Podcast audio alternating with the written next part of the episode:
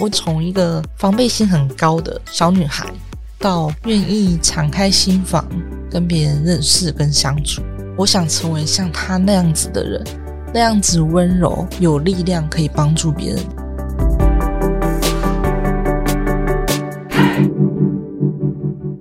窝是什么东西？自立好窝，成就好我。我是善慈。本节目由 CCSA 中华育幼机构儿童关怀协会企划录制，邀请你看见施加尔的成长路。上一回为你邀请到自立少女阿贵来和我们分享她从小在育幼院的成长历程。今天我们要继续听听阿贵如何肯定自己的才华，如何选择想读的科系，又如何迈向独立自主的离院生活。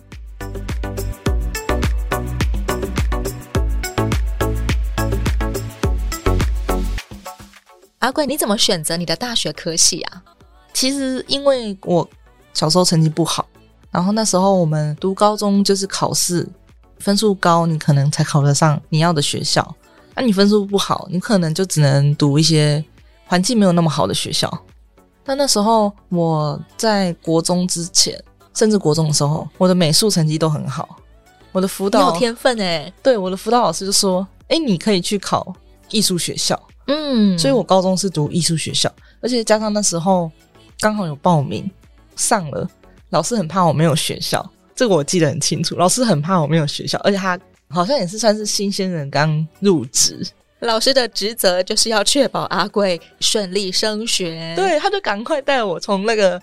我还在读国中嘛，然后赶快帮我请假，然后带我去报到，怕后面如果要挑挑拣拣的话，可能会没有，赶快中一个就立刻把握吧。对，然后所以我就从高中就读艺术相关的，然后到了大学也是读相关的科系。虽然我以前大学的时候我转过学，因为我也是功课不好，所以原本考上一间不是那么喜欢的学校，然后。嗯在里面读了之后，就觉得哎，发现跟高中学的好像，甚至我高中学的更多，反而大学学的还没有这么专业。对对对，然后所以读了一年之后，就跟我们同班同学，我们是有几位是从同一个高中出来的，嗯、虽然不同班，嗯、以前都不认识。嗯，然后我们就觉得都有这种感觉，所以我们就一起转学了。哇哦，也是很勇猛的决定诶。对，然后转的也很顺利。对，转的蛮顺利的。你转到什么样是你心目当中喜欢的科系？因为高中是读算是工艺、金属工艺或者是玻璃工艺哦。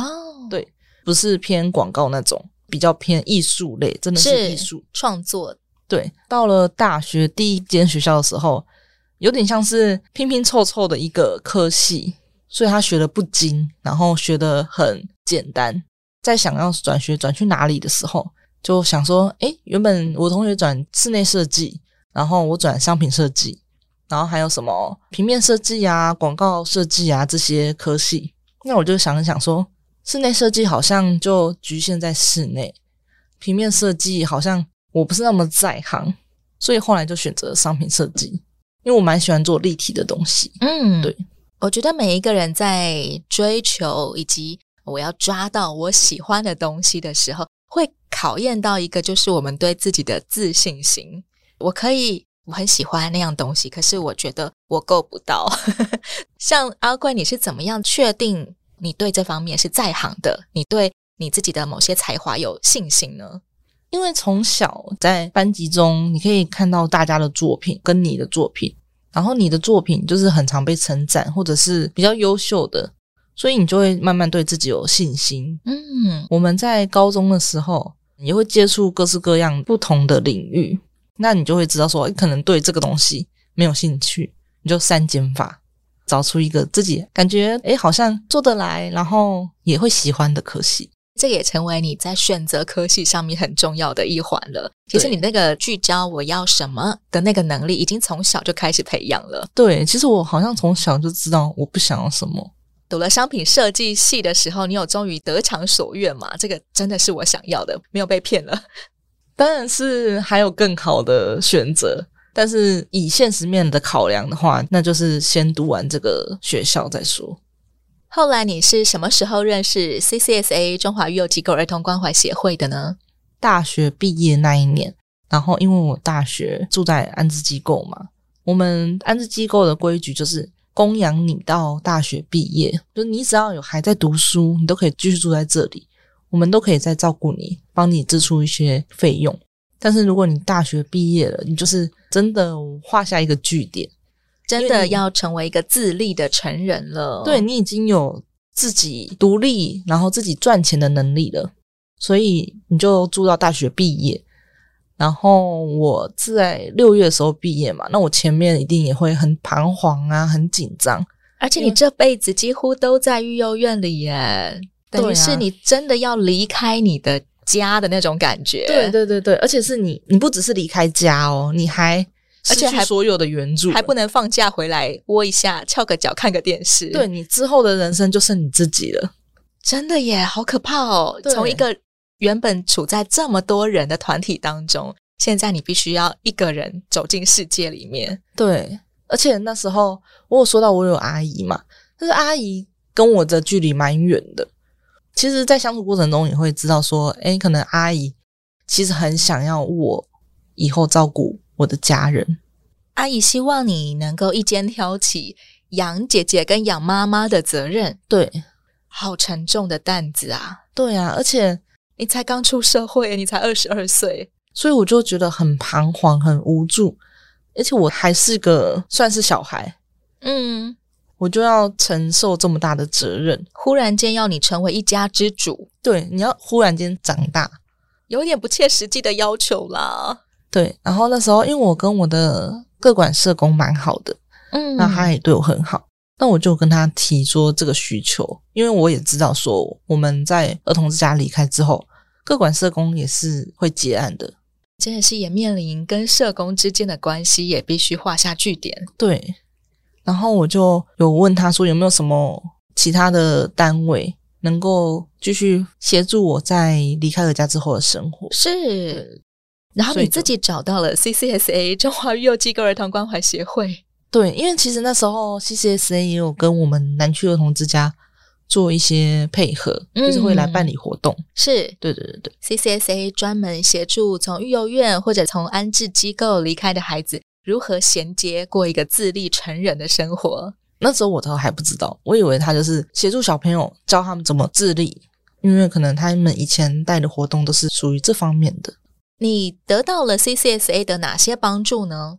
嗯。在你离开儿童之家之后，还有人在关心你。然后你有问题，你遇到困难的时候，你有一个寻求的对象。你的寻求指的是，哎，社工。我今天呃工作上发生什么困扰，打个电话吗？对，可能就是生活中的大大小小的事情，聊聊天，然后问一下这个这件事情我可以怎么处理。对啊，什么样的需求有曾经求助过啊？哦，最近有一个很深刻的需求，就是。我在去年七月的时候出了车祸，当当当，就是简易的小擦撞，受伤多严重啊？我的牙齿就是少一角啊，摔断了牙齿。对，然后就是其他都是皮肉伤。嗯嗯嗯，对，那那也是我第一次出车祸，我就打给我的社工。你才刚出社会一年，然后就不小心摔车，对，然后还有要跟对方谈和解啊，啊对，因为是对方的错。他撞到你，然后但是你现在又挂彩了，你受伤，到底谁要来帮你跟对方谈赔偿？对，而且假如我今天我自己一个人离开儿童之家，而、啊、我身边没有大人可以协助我这件事情，对，我很有可能就会被人家就是压着打。嗯嗯嗯嗯，就看你好欺负，那我就故意不赔偿你。对，然后你的伤你还自己付医药费。对，然后，后来怎么办？那时候就跟我的社工讲啊。我忘记是我自己上网查，就是走，人家建议说你一定要走调解委员，嗯，然后我们我就去申请，然后那个我们社工在高雄嘛，他还陪我来台南陪我去调解两到三次，好棒哦！对，幸好有人，虽然现在还没有画下一个句点，太感谢了。对啊，然后就觉得 CCSA 的社工，对，在你最需要的时候，真的需要有人陪你去调解委员会，真的是。在你需要的时候，有人可以协助你的感觉真的很好。嗯嗯嗯，官司对，通常都会很漫长。对啊，对，但起码你心里面松了一口气，你不是一个人孤军奋战，要面对一群人。对，而且你至少有人可以给你意见。他的社会经验比你多，是他能够给你一些好的意见以及方向，然后你的呃伤也算是顺利的康复了。因为牙齿还没有治疗，幸好不是什么摔到脑袋呀、啊、摔到骨折啊之类的啊，啊，也算是不幸中的大幸，真的。对，然后有恩典，有人来陪你。其实阿怪，你从幼儿园开始就有不同的社工在陪你，嗯、一直到现在，此时此刻都还是有社工，你是可以定期的跟他有联络，他们会关心你的。你怎么看所谓的社工这一群人呢？在社会上有一群人叫做社工。嗯，其实这个就有点回到我那时候讲的，就是社工对于他的个案，他们就是会有一些可能伦理以及一些职业道德的规范。今天你照顾的是小朋友，你是一个你照顾的是一个有血有肉有感情的人，嗯，即便他的生活可能真的是不完整，或者是需要有人关爱他。可是我觉得社工这个角色能做的有限，他们就只能尽他们的所能陪伴他，或者是帮他解决一些问题。就像我刚刚说的，嗯，他们没有办法，真的是像小朋友的妈妈那样子，或者是爸爸的那样子的角色，因为一些限制。是啊，所以我觉得社工其实我自己觉得啦。他们需要有很强大的心理状态，以及有后盾。不只是他们所照顾的对象需要有支援系统，照顾人的社工，他们自己也需要支援系统。对，因为他们遇到工作，那个对他们来说都是工作哦，跟我们每一个人出社会以后要做的工作都是一模一样的。但是他们遇到的状况，心理层面的受伤会比较大。可能今天你遇到一个个案，他可能真的遭遇了很多很不好的事情，是你要去协助他处理，又或者是说你会亲眼目睹他正在被不好的对待，嗯，或者是不好对待后的结果，你都会看到，那个都是很真实的。对，我觉得做这一个行业的人，他们其实真的是很有爱心的人，可是不代表说他不会被伤害。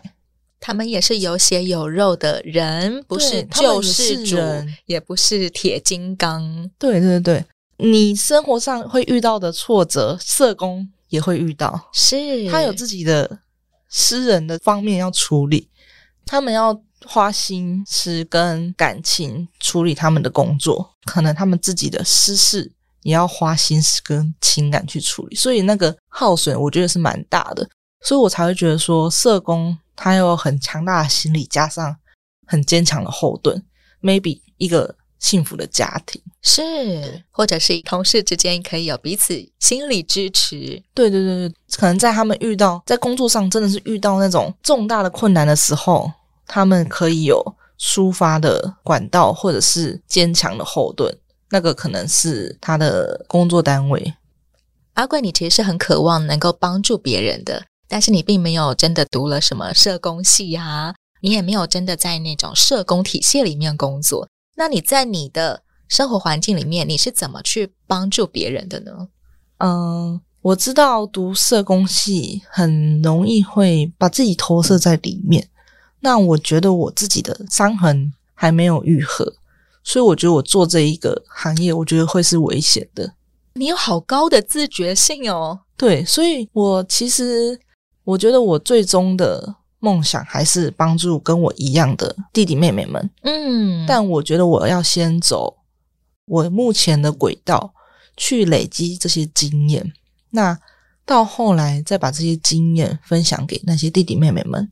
是，对，包括你是怎么在育幼院里面长大的，你怎么样反思自己的所有历程，你怎么样进入社会，跟许多不同的人互动。你怎么样过一个自立成人的生活？怎么样学习许许多多的事情，外在的、内在的，将来有一天它都成为一个养分，让你可以在帮助你最想帮助的孩子们的时候，可以派得上用场。对，没错，这真的是一个非常崇高的理想，而且你真的是按部就班、脚踏实地的在走这一条路里。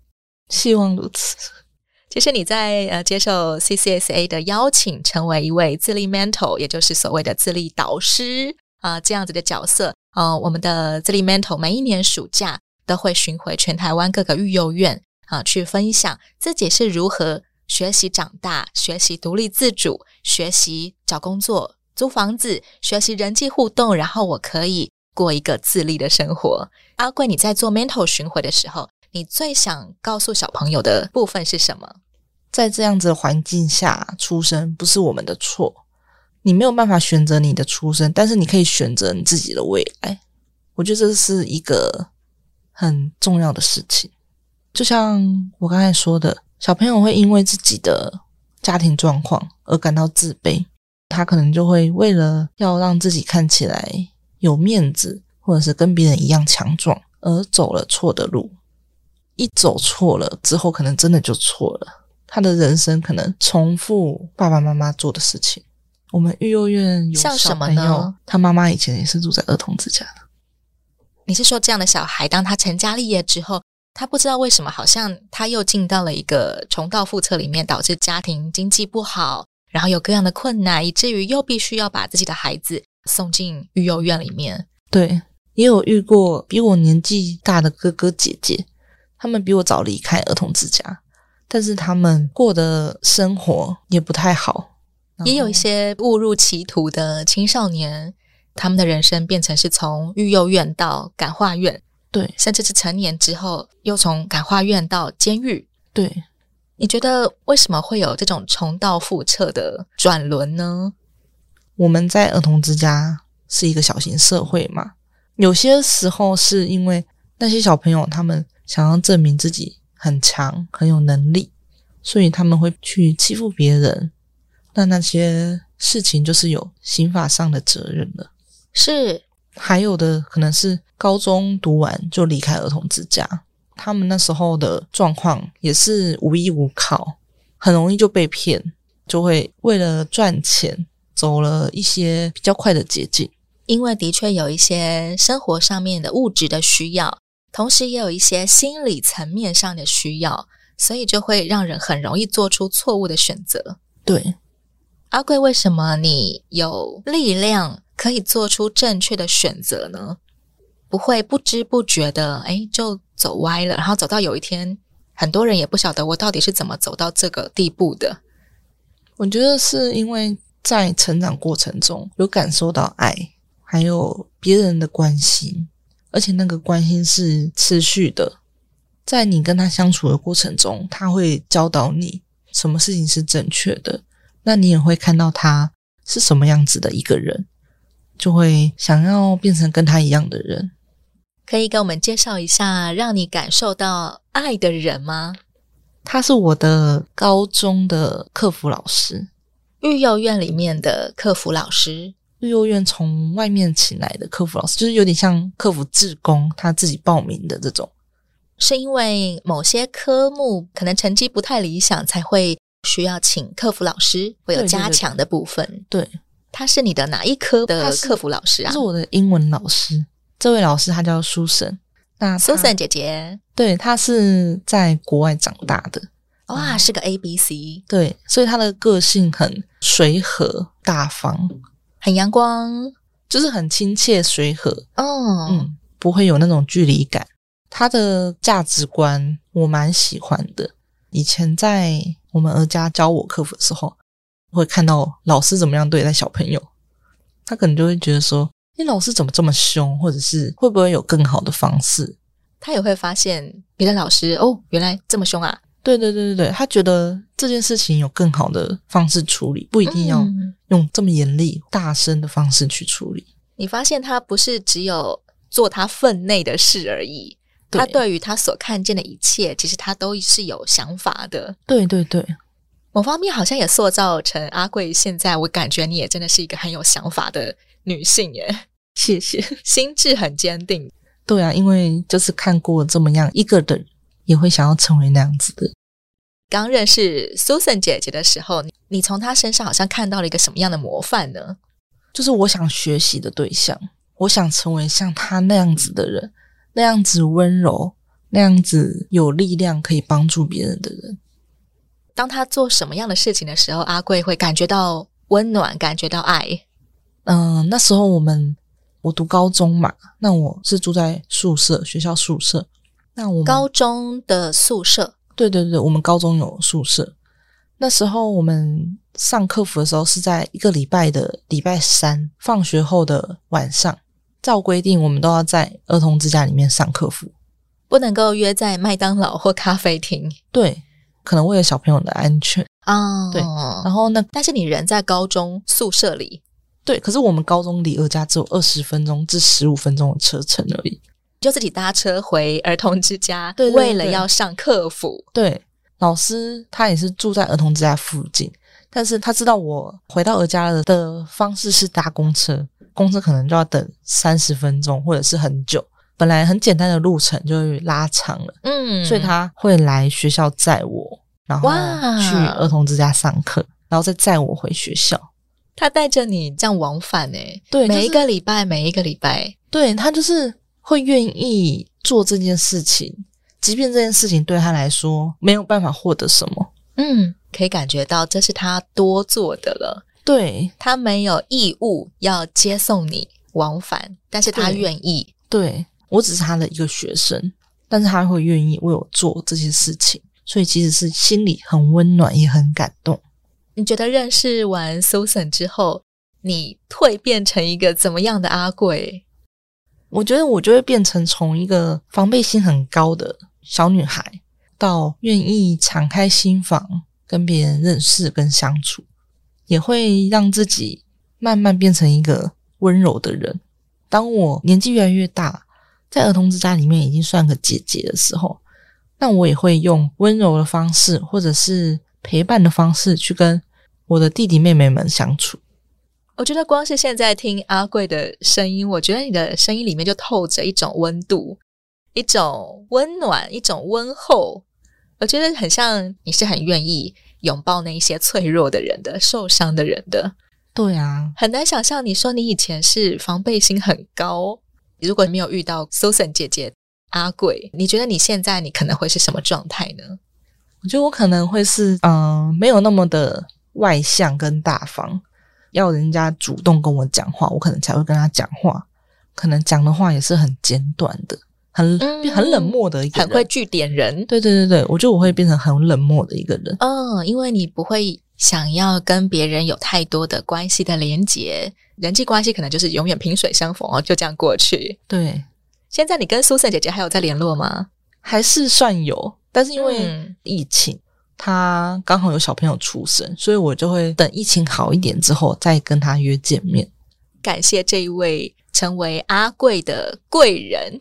对，一直到现在，你已经出社会两年了。嗯，你在做研发工程，然后你也继续从事你的兴趣，就是你原本大学读的商品设计。对，在这些工作里面，什么时刻会让你很有成就感呢？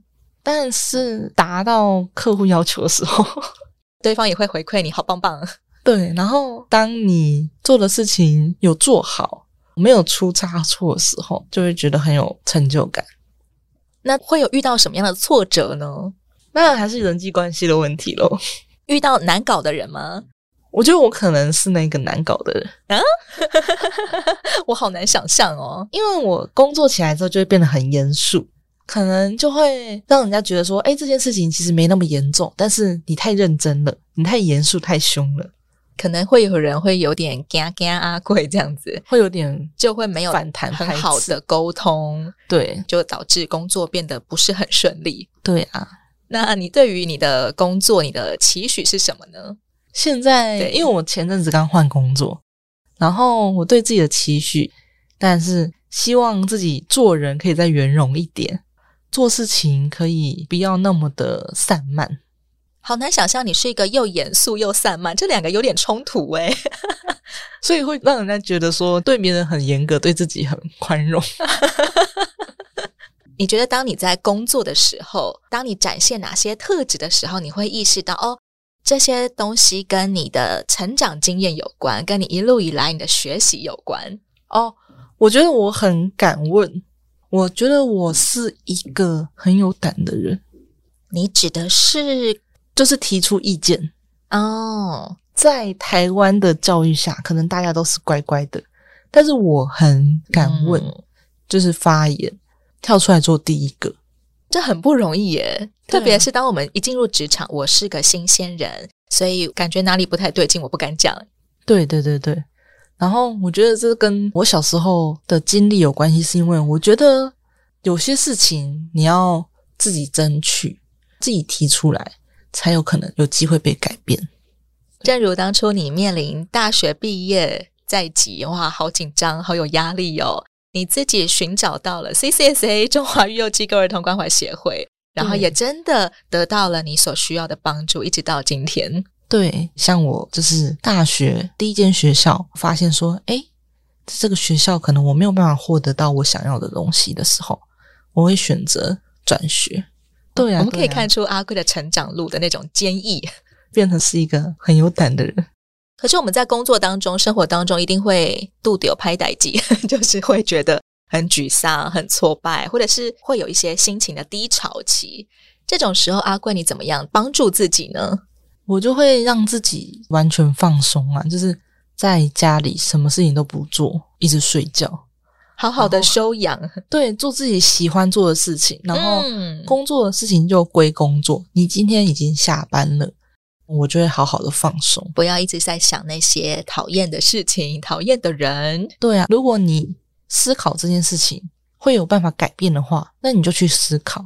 但是如果你有这个烦恼，但是事情并不会改变。那就不要去烦恼，好利落的思路，以至于你可以把一些不必要的在思考上面的负累一个一个丢掉。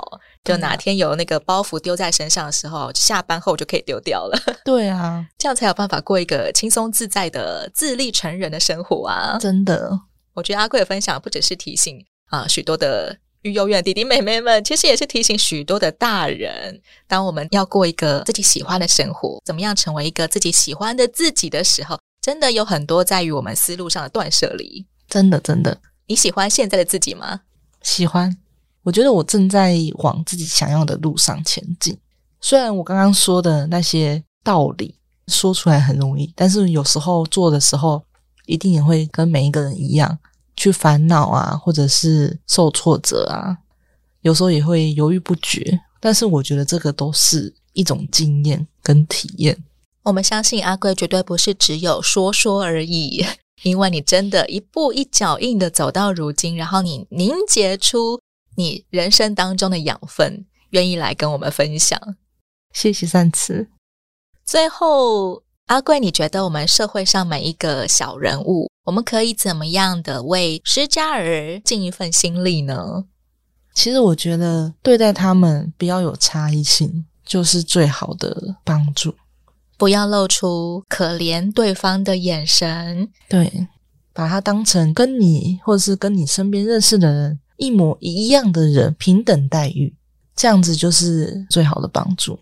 这样子就是在帮助每一个像阿贵一样的孩子了。对呀，其实光是这个心态就足以让许多啊、呃、育幼院的孩子们不必再努力的要证明自己，而做了一些错误的偏差的选择。对，因为被爱、被接纳，就已经是一个人能够长成自立成人最重要的养分了。没错。